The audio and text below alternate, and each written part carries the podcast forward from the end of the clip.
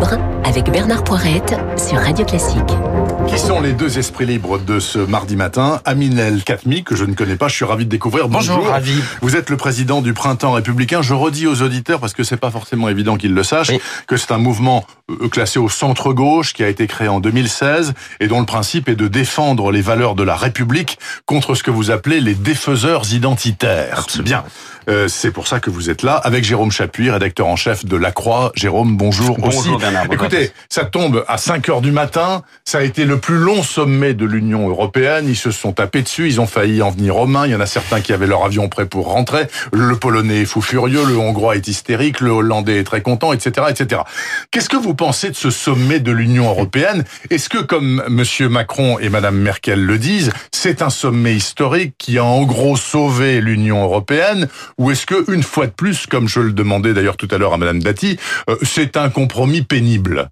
Par exemple, vous, Aminel Oui, historique, euh, il l'est sans doute, et, et ce à quoi on a assisté, c'est à la fois l'Europe qu'on déteste et l'Europe qu'on aime. L'Europe qu'on déteste, c'est-à-dire celle euh, d'égoïsmes nationaux qui euh, euh, qui font fi de l'intérêt général. On a vu des positions d'un certain nombre de de chefs de gouvernement qui étaient euh, qui étaient euh, totalement incompréhensibles. Qui, Excusez-moi, mais ça fait 30 ans quand même que certains pays qui sont bien gérés notoirement, les pays du Nord, disent on paye pour les foutraques du Sud qui font n'importe quoi. Alors vous avez raison, ils le disent pas comme ça, mais Bah, l'idée, en l'idée, euh, l'idée, euh, l'idée est là. Mais c'est ce que je disais, c'est à la fois l'Europe qu'on déteste parce qu'effectivement il y a des comportements qui euh, qui, qui qui qui ne sont pas acceptables, et en même temps c'est l'Europe qu'on aime parce que 750 milliards d'euros, C'est euh, hein. c'est quand même pas rien. C'est une somme, pour le coup, le mot historique ici prend tout son sens et, et se justifie. Et, et c'est aussi cette idée qu'on peut donner plus que ce qu'on attend, parce qu'effectivement, la France, par exemple, est dans une situation où elle va contribuer plus que ce qu'elle va recevoir. Mais ça porte un nom, ça s'appelle la solidarité. On vient en aide sociale, à même bien principe. sûr, on vient en aide à ceux qui en ont le plus besoin et des pays qui ont été davantage touchés. On pense aux pays du Sud, l'Italie, l'Espagne Ouais. par exemple, euh, euh, euh, vont recevoir davantage que des pays qui ont été plus épargnés. Ça se justifie et ça se comprend. Je vous rappelle que parmi les pays durement touchés en Europe, il y a les Suédois également, et les Néerlandais et, et les Britanniques, mais ils sont sortis, les Ils sont Britanniques, partis. donc ils n'auront pas un rond. Voilà. Et vous, Jérôme Chapuis, comment jugez-vous ce sommet Bah, incroyable? Oui, historique évidemment. D'abord parce que euh, on, on retiendra que pour l'instant c'est euh, la négociation la plus longue, euh, 90 heures de négociation, disait ce matin euh, Ursula von der Leyen, soit 5 heures de plus que celle du sommet de Nice à la fin des années 90. Alors je me souvenais plus quel était le deuxième le plus long. Ouais, c'était c'était Nice, c'était ok. Nice euh, pour les institutions moment où c'est élargi à, à l'est. Très compliqué. Ouais, très compliqué, euh, historique au moins de ce point de vue-là, mais ça, j'allais dire, c'est presque anecdotique. Ensuite, on est quand même juste à la mi-temps de l'histoire. Faut rappeler que maintenant, nos euh, différents, euh, les, les 27, vont rentrer chez eux euh, avec ce, euh, avec euh, cet accord, et il va falloir qu'ils les vendent à leur opinion publique et euh, à leur parlement. Donc ça, c'est, euh, ce, ce n'est pas encore gagné, mais évidemment, le pas qui a été franchi dans la nuit, au bout de quatre jours très laborieux, mais c'est ça l'Europe aussi. C'est laborieux, c'est compliqué, mais, euh, mais, mais à la fin, ça avance. Oui. Ça avance. Mais ça, il va encore falloir euh, que ce soit euh, validé par, euh, par les parlements nationaux. Je me posais la question de savoir, est-ce que vous pensez l'un comme l'autre que quand même le gros hiatus de ce truc-là, c'est qu'il faut que, les- que, que ce soit adopté à l'unanimité. c'est pour ça que ça dure des plombes, forcément. Mais est-ce qu'une simple majorité qualifiée, pas une majorité simple peut-être, mais une majorité qualifiée qu'on pourrait choisir, ce serait pas quand même beaucoup plus efficace Ben oui, Auquel cas, vous faudrait faire un sommet là-dessus. oui, enfin bon, euh, Et là, c'est pas et c'est pas 90 heures de négociation qu'il faudrait. D'ailleurs, je vous rappelle que euh, toutes les euh, toutes les tentatives pour réformer euh, ces règles de l'unanimité euh, n'ont n'ont- n'ont pas abouti. Et puis nous ici, euh, en France, on est plutôt bien placé pour savoir que quand on présente un traité constitutionnel à notre opinion publique, euh, il y a un risque qu'ils le refusent. Euh, Mais on le valide quand même. mais on le valide quand même après coup. Ça, Ce qui c'est un- pose un- voilà. Ce qui pose un bah, problème. Démocratique euh, assez gravissime. Vous croyez que euh, euh, la défiance, entre guillemets, appelons-le comme ça, de l'opinion publique vis-à-vis des institutions européennes, ça date de Maastricht Mais, Euh, euh, de, de surtout 2005, là- en oui, l'occurrence. 2005, 2005, de, de oui. 2005, évidemment. Lorsque euh, vous dites euh, aux Français, en l'occurrence, ça aurait pu être un autre peuple, mais lorsque vous soumettez aux Français à leur suffrage, à leur vote, à leur débat d'abord, puis à leur vote, un texte, euh, on, sans le juger sur le fond, on peut en avoir un avis. Moi, j'étais contre, mais c'est pas le débat. Le fait et, que, non. et que la réponse qui est apportée est non, et qu'ensuite vous vous arrangez deux ou trois ans plus tard, euh, c'est euh, à l'initiative de Nicolas Sarkozy qui est élu en 2007 et qui euh, euh, l'impose par d'autres voies. En Évidemment, en ayant parlé quand même pendant sa oui, il en a parlé, mais, quand même, ça, ça Ouais. pose une question démocratique. Que vaut le poids du vote? Que vaut le poids euh, du suffrage, de l'élection Euh, euh, Comment ensuite euh, s'étonner qu'il y ait une rupture de confiance entre les Français et leurs institutions, qu'elles soient là européennes en l'occurrence, mais aussi parfois nationales, si la réponse d'une élection n'est pas respectée ensuite? Donc oui, je crois que 2005 et, et le, le- le non-respect du choix des Français a, a- a marqué une rupture dans la relation de confiance entre les citoyens et les institutions européennes. Amine El Khatmi, vous posez la question que vaut le poids du vote? Je rebondis en vous demandant que vaut le travail des journalistes. Pourquoi? Parce que Laurent Geoffrin, ancien patron de Libération, il a quitté toutes ses fonctions à Libération, vient de se lancer dans un mouvement politique. Il a fait une conf de presse hier, ce sera finalisé à la fin du mois d'août, en disant écoutez, euh, en 2022, il peut pas y avoir Macron et Le Pen au second tour. C'est pas possible. Il faut qu'il y ait un candidat de gauche, de la gauche comme moi je l'aime et pour laquelle j'ai toujours milité, dit Geoffrin. Donc une gauche démocratique parlementaire, genre Parti socialiste. Et donc du coup, il dit en tant que journaliste, bah j'y arrive pas. Du coup, je quitte le journalisme, je deviens politique pour essayer de faire changer les choses. Est-ce que vous allez en arriver là, Jérôme Chapuis, un jour? Pas vous peut-être, mais bon. Pas mais pour non, le mais qu'est-ce que ça veut dire euh, le truc de Geoffrin au Bah, fond? Bon, ça veut dire d'abord qu'il a 68 ans, comme il l'a rappelé lui-même euh, hier, et que euh, à cet âge-là, voilà, on peut, on est à un moment où on peut faire ce type de choix. Et, et d'ailleurs, sur le papier, c'est éminemment respectable. hein. Un de vos journalistes rappelait tout à l'heure euh, un certain nombre de, de confrères qui ont, qui ont choisi de faire ce saut. Oui. Euh, parfaitement euh, respectable. En revanche, euh, je ne ferai pas, euh, comme il l'a fait hier, euh, la balance entre le pouvoir des journalistes d'un côté, de faire changer les choses, et de l'autre, le pouvoir des politiques.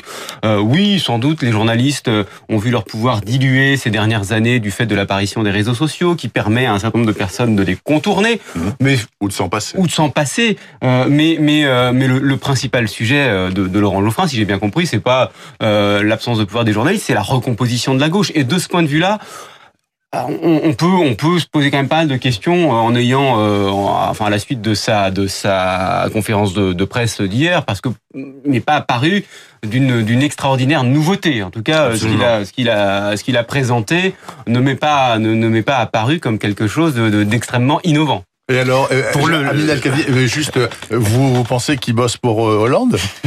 Je sais pas, il a dit qu'il n'allait pas, par, euh, euh, qu'il n'allait pas se fenêtre. lancer dans une carrière de marionnettiste à son âge. Donc je, je suis euh, euh, disposé à, à- à le croire. Euh, Le militant socialiste que j'ai été quelques années euh, a, a cru reconnaître le début d'un congrès du PS. Ils font la gueule au Et- PS. hein. oui, ils font la gueule, mais euh, je, je- je peux les comprendre dans l'état dans lequel se trouve le Parti socialiste. Euh, Laurent Geoffrin parle de recomposition. J'ai plutôt envie de parler de décomposition. On voit que la gauche est émiettée, elle est fracturée entre d'un côté d'ailleurs Jean-Luc Mélenchon qui a eu des mots euh, terribles à l'égard de Geoffrin en disant le capitaine de pédalo va arriver. Donc le- le- les insoumis, euh, les toujours le écologistes. sens de la formule. Euh, Bien sûr, les écologistes, ce qu'il reste du Parti socialiste et, et- et qui essaie de, de, de reconstruire, euh, de se reconstruire et de se de se de se relever euh, autant que faire se peut. Et voilà qu'on vient rajouter une nouvelle boutique dont on comprend pas bien euh, l'ambition, si ce n'est effectivement quand on voit la liste des signataires d'essayer de recréer euh, ce qui a pu être fait en 2012 autour de François Hollande. Moi, l'idée qu'on puisse redonner de la force à une gauche de gouvernement, c'est une idée qui ne peut Ça que me plaît. séduire évidemment mais mais je je le- on, on est dans une telle euh, fragmentation dans une telle dans un tel éparpillement que j'ai l'impression que ça va davantage contribuer à encore plus affaiblir la gauche qu'à la remettre au premier plan. Donc en 2022, Macron, Le Pen. C'est pas c'est pas écrit euh, comme ça. euh, sans doute que certains enfin, euh, l'envisagent ainsi. Euh, il peut y avoir euh, du côté de la droite républicaine une candidature qui peut aussi euh, exprimer euh, des attentes. Et, et moi, je ne, désespère, je ne désespère pas euh, qu'il y ait une gauche républicaine dans ce pays, une gauche euh, social-démocrate, pro-européenne, laïque, républicaine, soucieuse des attentes des classes populaires. Je crois que le drame de la gauche, c'est qu'elle a perdu le sens du peuple Ouais, ces dernières années. La, la, l'initiative d'hier, euh, elle est, enfin, les classes populaires étaient Pas du tout. pas spécialement présentes. Mais non, mais je pense que euh, euh, le duel euh, Marine Le Pen euh, Macron euh, au- en, en 2022, il n'est pas du tout écrit. Et c'est d'ailleurs sans doute ce qui est à l'initiative, enfin à l'origine de l'initiative de Laurent Geoffrin, c'est qu'il voit bien, notamment du fait des dernières évolutions euh, d'Emmanuel Macron, le remaniement, etc., qu'il y a un espace qui s'ouvre à gauche. Euh, la question est de savoir si, euh, euh enfin, qui sera en situation. Euh, Laurent Geoffrin disait hier, non, François Hollande n'est sans, sans, doute pas en, en, en situation pour 2022. la question, c'est mais, mais, qui alors qui Voilà, qui Qui alors, euh, il nous reste 3-4 minutes. Parlons quand même de... Moi, il faut commencer à dire l'affaire Darmanin, enfin, je crois quand même. Il y a une pétition de 200 élus du nord de la France, essentiellement des LR, euh, dont Monsieur Daubresse, par exemple, qui dit, écoutez, est-ce qu'on ne sait pas si la personne qui accuse Monsieur Darmanin de viol n'est pas une affabulatrice? Bon, écoutez, il est ministre de l'Intérieur, euh, la procédure de justice est relancée depuis le mois de juin. Il a été blanchi déjà plusieurs fois dans cette affaire auparavant. Il n'empêche que là, actuellement, il y a une procédure de justice en cours. Il pourrait être entendu par des policiers, alors qu'il est leur supérieur hiérarchique et leur patron.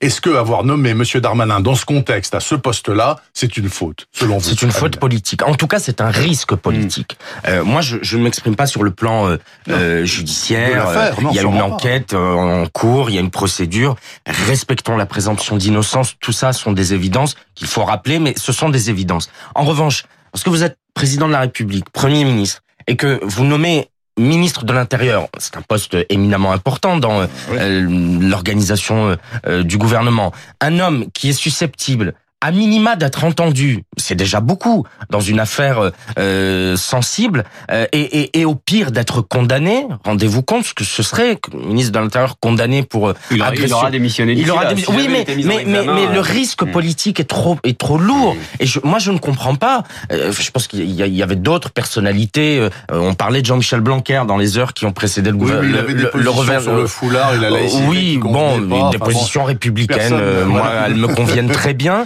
Mais je je comprends pas le risque politique qui est hmm. pris d'une possible démission euh, et de ces mises en cause. Et on voit bien d'ailleurs, c'est à chaque déplacement de Monsieur Darmanin, bah, il, il s'est rendu à Nantes, la oui. cathédrale était encore en train de, de brûler, qu'il y avait là des collectifs féministes qui criaient Darmanin violeur, ce qui est d'ailleurs absolument inacceptable parce que les accusations sont sont infondées à ce stade. Mais on voit bien que chaque déplacement va donner lieu à des mobilisations, à des manifestations, à des perturbations de collectifs locaux qui viendront là euh, se mettre en travers de sa route. Donc pour lui, c'est invivable. Pour l'image de la fonction, c'est euh, regrettable. Et sur le plan politique, c'est un risque qui est euh, inutilement euh, pris et je, que je, moi, je ne comprends pas. Il faut, il faut, quand même faire attention parce que cette affaire, elle se déroule évidemment sur plusieurs plans. Il y a le plan mmh. juridique et là-dessus, nous, on n'a strictement rien à dire. Non, il y a le plan de la déontologie, de la morale.